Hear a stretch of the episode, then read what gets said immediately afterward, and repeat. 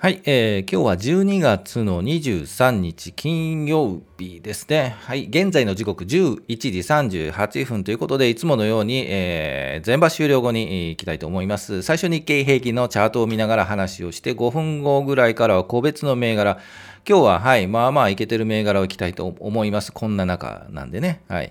で、三井倉庫、住友林業、東洋タイヤ、電力、大手電力を見てのチャートを見ていきたいと思います。そして10分ぐらいから雑談、今日は NISA のね、変、制度が変わりましたよね。はい。今更もうね、話してもね、えー、皆さんご存知だと思うんですが、その話をしていきたいというふうに思います。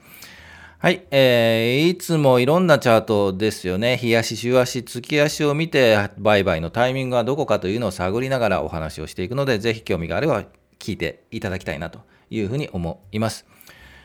それでは行きましょうか。まずは日経平均なんですが、前場を終了しまして、前日比で言うと下落してますよね。297円18銭安で前場は引けています。で、日経平均はというと、2万6000。210円69銭となっています。じゃあもうチャート見ていきましょうか。日経平均の日足のチャートです。はい、今日ここですよね、ここね。はい。で、えー、月曜日で、火曜日ですよね、ガーンと、まあ、サプライズで下がった後、き、水曜日、木曜日と、えー、まあ、下がったんですけど、昨日横並びで、あ、止まったかなと、止まってほしいなと。で、今日もうちょっと上に上がって、えー、大体この水、火曜日にガーンと下がった真ん中あたりまで、で、えー、を期待していたんですけど、はい、期待外れ。ということで、昨日アメリカも、良くなかったんですかね。はい。なので、もうガンと下がって、ガンとでもないですけど、まあ300円ほど下がって、えー、小さいコマを作って、より引き同時ぐらいになってますよね。はい。というふうになっています。じゃあ、これからどうするのかというところでもう題名に書いてますよね。悲観。悲観してますよね。もう悲観以上のものはないような、チャートになっちゃいましたよね。これからどうするのと。でも、悲観するときは買いなんとは言うんですけどね。はい。で、ここで買えるかということで、そんな勇気はあるかということだと思います。はい。市場はあなたをもしかすると試しているのかも しれないですよね。はい。コロナの時もそうだったんですよね。ぐわーんと下がってもうこれダメなんじゃないの？と思いつつ、そのあたりで勝った人っていうのはもうね、上昇して、はい、良かったなとかね、思っているのかもしれないですが、えー、やはり底値で買いたいですよね。なので、えー、本当にこれで止まりなのかという、やはり止まるところを探りたいというのが、えー、現状だというふうに思います。で、あと、もう年末なんでね、ね、もう休み前なんてあんまりね、こう 頭も働かないというかね、えー、クリスマスもあったりするんでね、アメリカクリスマス休みとかあるんですかね、はい、というのもあるので、えー、今今年はもう年末はもうゆっくりして、はい、どうなるかなという状況を探るぐらいかなというふうには思っています。はい。なので、えー、まだやはりもうちょっと買うとかね、動くにはちょっと早いかな。うん、というふうに思います。じゃね、試されていると思って、ちょっと見ていきたいなというふうに思います。えー、それでは個別銘柄いきましょうか。えー、個別の銘柄です。最初、はい、言いましたように、三井倉庫、住友林業、トヨタイヤ、頑張っているところを見ていくのと、あと、えー、っと、そうですね、電力、はい、電力関係いきましょう。大手電力、ぐわんと上がっていますよね。はい、といったところを見ていきたいというふうに思います。それではチャートに、えー、戻りましょう。はい、えー、チャート戻って、まずは、倉庫行きましょうかね。三井倉庫。はい、お待ちくださいね。9302。三井倉庫ホールディングスです。はい、えー、これも昨日もずっと出してますよね。はい、えー、高いところの3回目のチャレンジしてから1回下がって3回半のチャレンジをしそうになっています。だいたい3回半ぐらい高いところで3回半ぐらいのチャレンジで抜いていくパターンが多いとはい、えっ、ー、と、お話をしました。多いっていうかね、必ずそうっていうわけではなくて、そういうパターン、チャートのパターンがあるというのをちょっと覚えていただければなというふうに思います。はい、そろそろですよね。えー、来週ちょっと期待したいと思います。この銘柄は、えっ、と、12月末ではないですよね。3月末の配当取りですよね。ですので、えー、ビヨンと上がって、まあ、どこで今仕込んでいこうという方は、もうビヨンと上がってから、じゃあどこで、えー、外すかという話になると思いますが、えー、まあまあでもそうか、これ、青天井っぽいですよね。うん。先の高値ってないですよね。なので、うん、これホールドでもいいんじゃないかなとなんか思いますよね、ずっとね。はい。えー、配当もまあまあよろしいということなので、えー、今仕込んでもまあまあいいんじゃないかなという感じがします。はい。まあ長期的にね、はい、というふうに。目先はこう、えー、抜いていくこの高いところ3690円あたりを抜いたところでくっついていって、えー、ビヨン、ビヨンと来たところでまあ売ると。いう形が、まずは、目先はそうですよね。長期的にホールドでも全然問題ないかというふうに、問題ないという言い方おかしいな。配当は、まあ、しっかりとって、はい、えー、いく銘柄じゃないかなというふうに思います。はい、ちょっと元気のある、もうこういう時なんでね、元気のある銘柄も行きたいと思いますので、住友林業行きましょう。えー、ずっと出してますよね、この銘柄もね。えー、立ち直ってきているような雰囲気です。はい。ですが、ちょっとと疑心暗鬼っぽいな、うん、というチャートですよね。えー、っと、来週、はい、この銘柄、来週配当値があるので、それを狙っている方もいらっしゃるんじゃないかなと思います。ですが、目先2450円あたり、今でいけばもうね、いいかなと。ちょっと弱いですよね。はい。本当でしたらもう3日、うん、前ぐらいでもうちょっと粘ってほしかったなという感じがしますが、はい、えー、ということで、住友人形を挙げてみました。これ持ってるかというと、あの、すみません、持ってまい、持って、持ってないです。はい。ということで、挙げてみました。はい、えー、東洋ゴム行きましょう。はい、えー、頑張ってますよね。これもね、もうちょっと頑張ってほしい。はい、というふうに思います。はい、目先この20、50日移動平均の1600円あたりを、来週、トヨタもあれですよね。あれっていうのはおかしいな。あの、はい、12月末ですよね。はい、配当通り。ですので、そのあたり、来週あたり、月か水あたりをめどで、はい、えっ、ー、と、高くなったなと思ったら売っていいかなと思いますが、もういや、我、私は配当取るんだという方はもうホールドでいいんじゃないかなと思います。そのあたりは考え方かなというふうに思うので、ぜひ、自分の考えに従って、言っていただければなというふうに思います。はい。では、次、大手電力いきましょう。ここで大手電力出すんですが、えー、っと、大手電力上がってますよね。まずは、東京ホールディングス、東京電気ホールディングス、えー、っと、ピヨン、ピヨンと上がりましたね、今日ね。はい。これ理由、全体的に電力上がっているんですが、あの、原発、はい、原発動かしましょうという話が出たそうですね。ですので、えー、全般的に上がっている。のが現状です。やはり電力はですね、そういう原子力発電が、まあ、地震以降ですね、えっと、その、まあ、原子力の不安っていうかね、リスクがあるっていうので、えー、停滞しましたよね。で、えー、ポイントとなるのは原発稼働ですよね。稼働に前向きっていう話が出ると上がる。えー、というふうに思います。ですので、えー、おすすめはするのはですね、えー、配当が出るので、え、まあまあ出るので、え、でも減配とかね、やはりあるんですよね。えー、っと地震のあった時なんかは減配という話があってぐわっと下がったんですけど復活していますよねそのあたりでやはり下がった時にね悲観な時に買うか、うん、というそこら辺で仕込んでた方が今10年経って十数年か経って、えー、まあまあ上がったという感じかというふうに思います。えー、チャートで言うと、これやはり雰囲気出てるんですよね。この今日上がる雰囲気。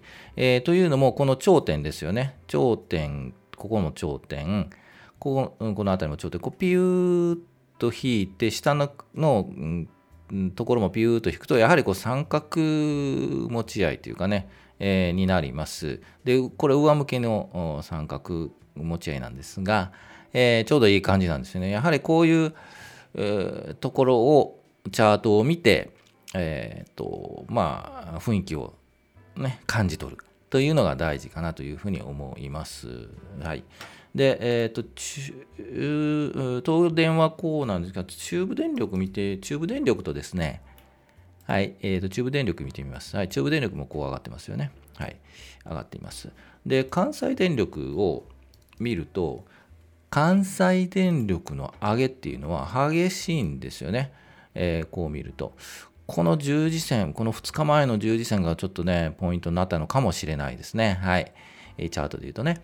で、えーと、関西電力ビヨンとこう上がっていますが、えー、原発の依存率、関西電力高いんですよね。ですので、えー、原発の稼働が前向きになると、えーと、電力の中でも一番、はい、えっと、まあ、上がる可能性がある、ちゃえっと、電力会社になります。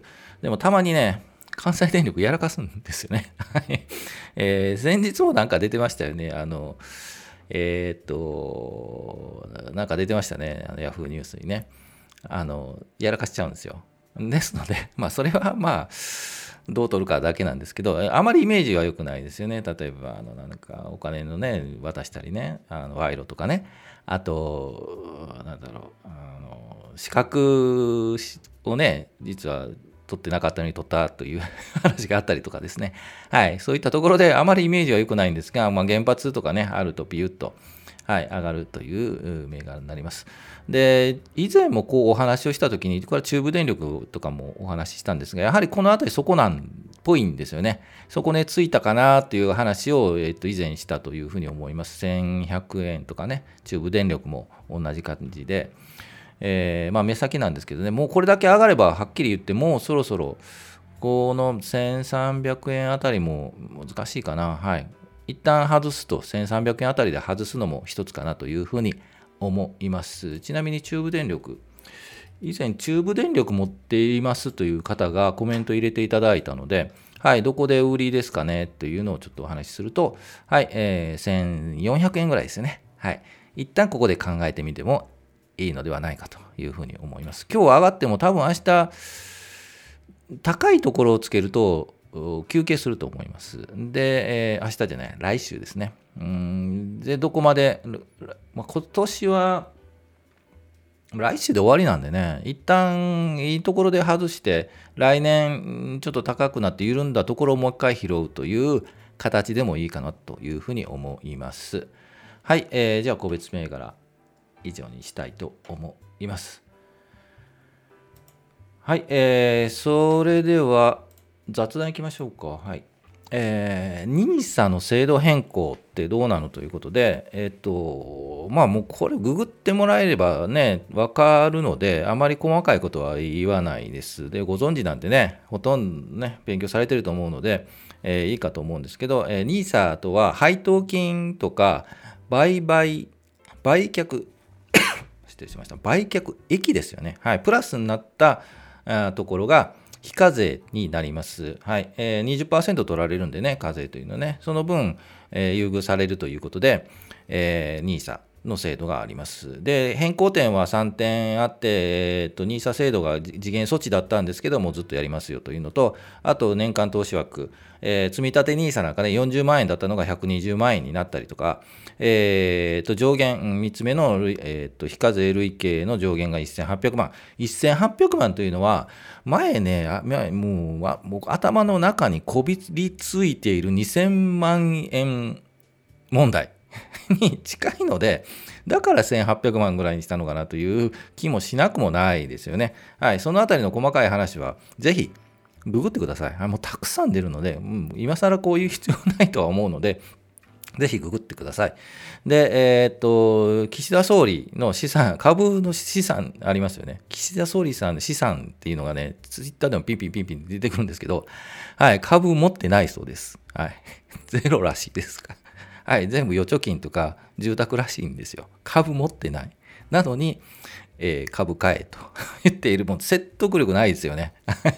まあそういったことはいいとして、えー、まあそういう NISA の制度が変わるというところで、じゃあどうなのというので、まあなんだかんだと考えているよりもやってみないとわからないので、ぜひ、はい、もうどうしようかなと思っている方はもうやってみるしかないです。はい、やってみてわかることばかりいっぱいあります。はい、ですので、ぜひ、えー、自分のその立場、というかねリスク許容度とかいろいろ考えてじゃあどれをやろうかっていうのをぜひ考えてみてもらいたいと思います。例えばかもうあっさり言うと積み立 NISA っていうのはやはり積み立てるので10年20年、えー、かけて積み立てるものです。で、えー、っともしあなたが60歳ならやる必要ないと思います。はい。20年積み立てても80歳なんでその時にお金あっても仕方ないですよね というふうに思います。です。だったら、まあ、使ってください。はい。というふうに思い、積み立てするよりも使って、どれだけ、えー、60ぐらいになると、どれだけ今の資産を取り、どういうふうに取り崩そうかっていうところに注力を置くべきです。はい。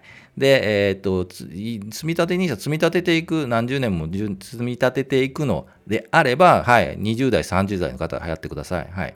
というふうになります。ですので、えー、基本的にやってみないとわからないんですけど、自分の立場とか、えー、リスク許容度とかといったところも考えて、ぜひ、はい、やってみていただければなというふうに思います。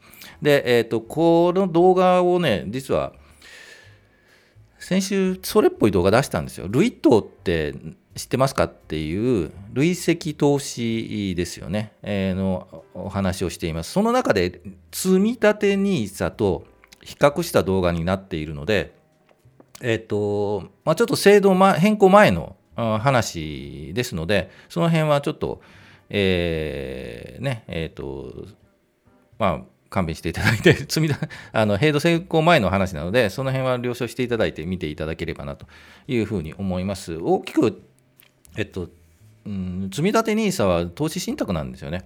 で、えっと、ルイトは株式なので、株が欲しいか、えっと、投資信託をしたいかというところで、ちょっと違うかなという話もしているので、えー、概要欄に書いておくので、ぜひ見ていただきたいなというふうに思います。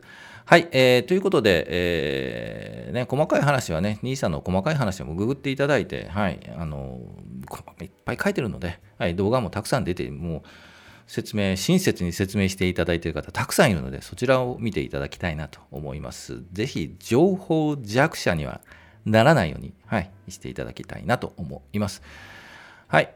えー、ということで、いつも全場終了後にだいたい12時ぐらいに配信しているので、えー、その時間帯でお会いお会いできればというふうに思います。今日金曜日なんでね、来週ですよね。来週も予定通り、はい、えー、12時ぐらいにやって、えー、来週ライブでもやろうかなと思うので、はい、えー、ぜひお時間があれば聞いてもらえればなと思います。はい、ということで、えー、今週明日休みですよね。はい、ゆっくりしましょう。明日休んでゆっくりして、えー、年末を楽しく、楽しく過ごせないですよね、こんなね。下がっているのにね、もうちょっとそれも忘れて、ゆっくりしたいと思います。それまでしっかり頑張っていきましょう。はい。それでは、はい。今日もお疲れ様でした。また来週。